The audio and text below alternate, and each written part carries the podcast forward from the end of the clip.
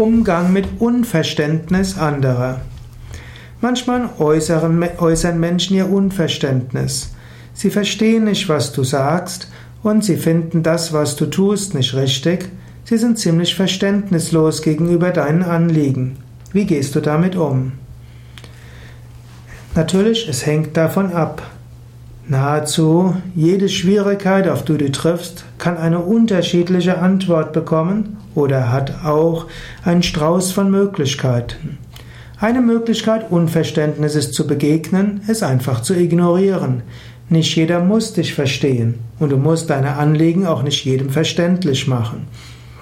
Manchmal reißt es aus, dass du das, was du tun willst, auch tust, ob die anderen das verstehen oder nicht. Manchmal stößt auf Unverständnis, was dazu führt, dass du dein Projekt nicht umsetzen kannst.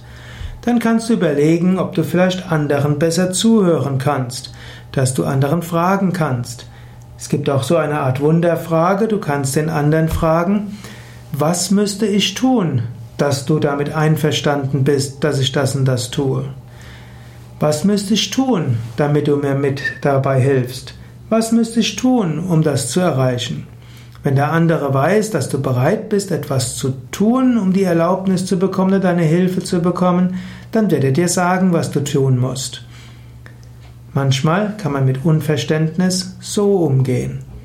Manchmal muss man aber auch sagen, wenn deine Vorschläge auf das allgemeine Unverständnis stoßen und du nicht die Erlaubnis bekommst, sie umzusetzen, dann nimm es als Zeichen des Himmels. Das soll halt jetzt noch nicht sein. Und dann überlege, was vielleicht stattdessen deine Aufgabe ist.